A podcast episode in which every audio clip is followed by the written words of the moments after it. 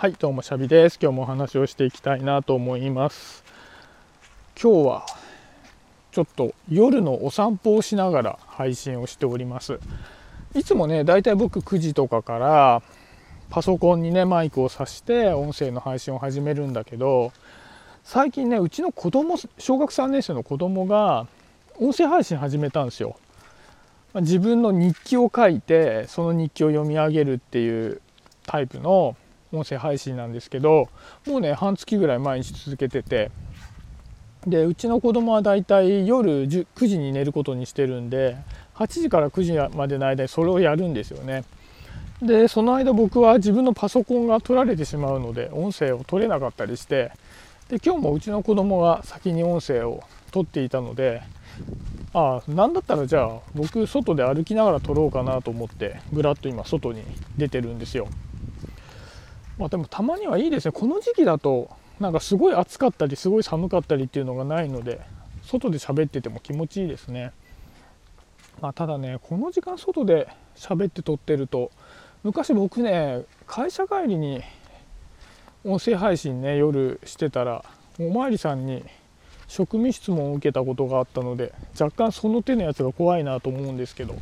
まあ大丈夫でしょう。歩きながらだったら、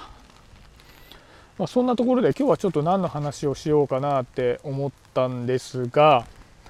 僕この配信でもね何回か触れたと思うんですけどマインドフルネスメディテーションっていう瞑想を毎日やることにしてるんですね。できる限り朝と晩15分ずつを心がけてやってます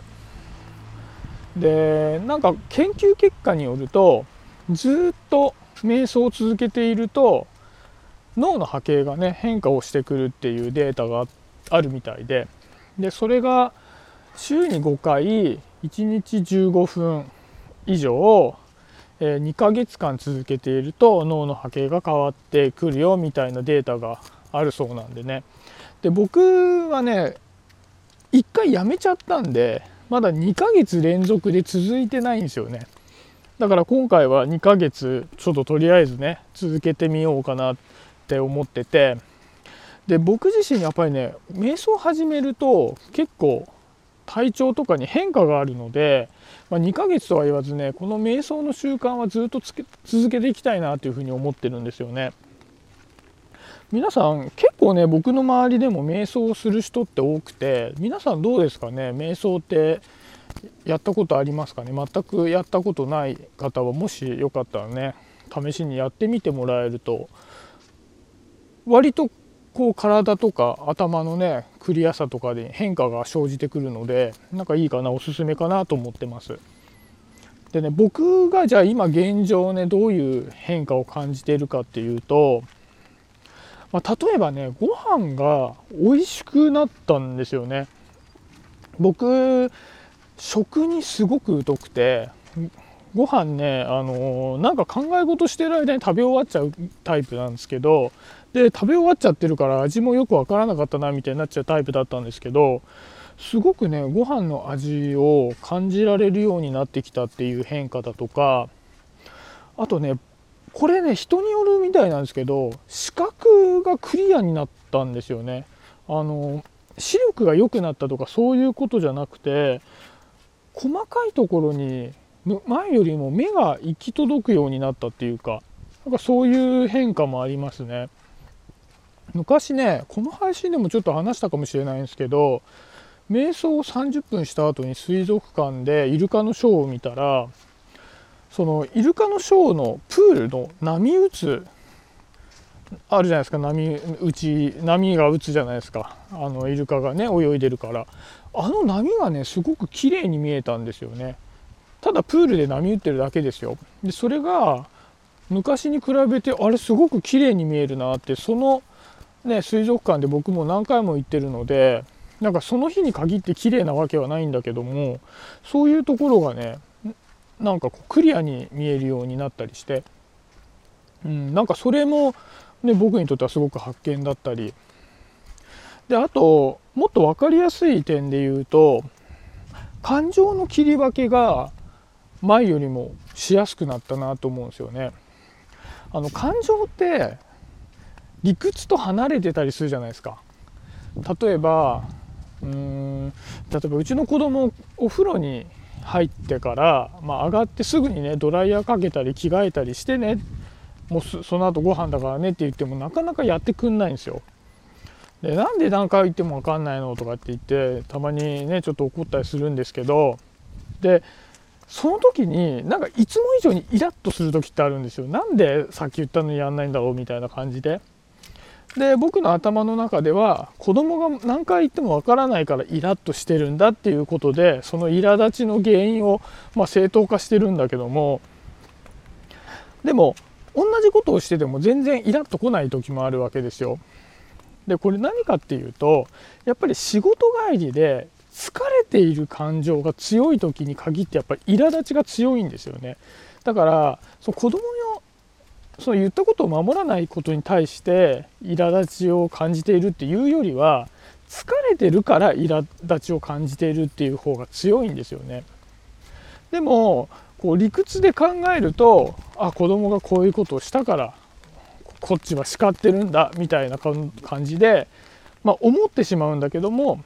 よくよくその感情と理屈みたいなことを切り分けて考えてみるとただ単純に自分が疲れてて余裕がなくて苛立ちやすくなってるだけだったりしますよね。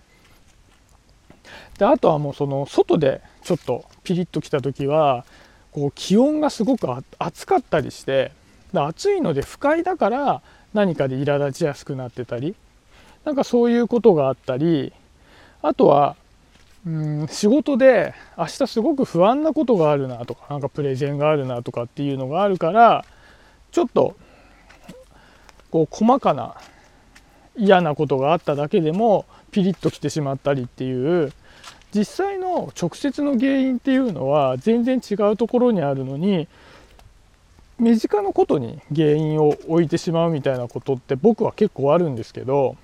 そういう一つ一つの感情の切り分けみたいなものが瞑想をしていることによってやりやすくなったなっていうふうに思うんですよね。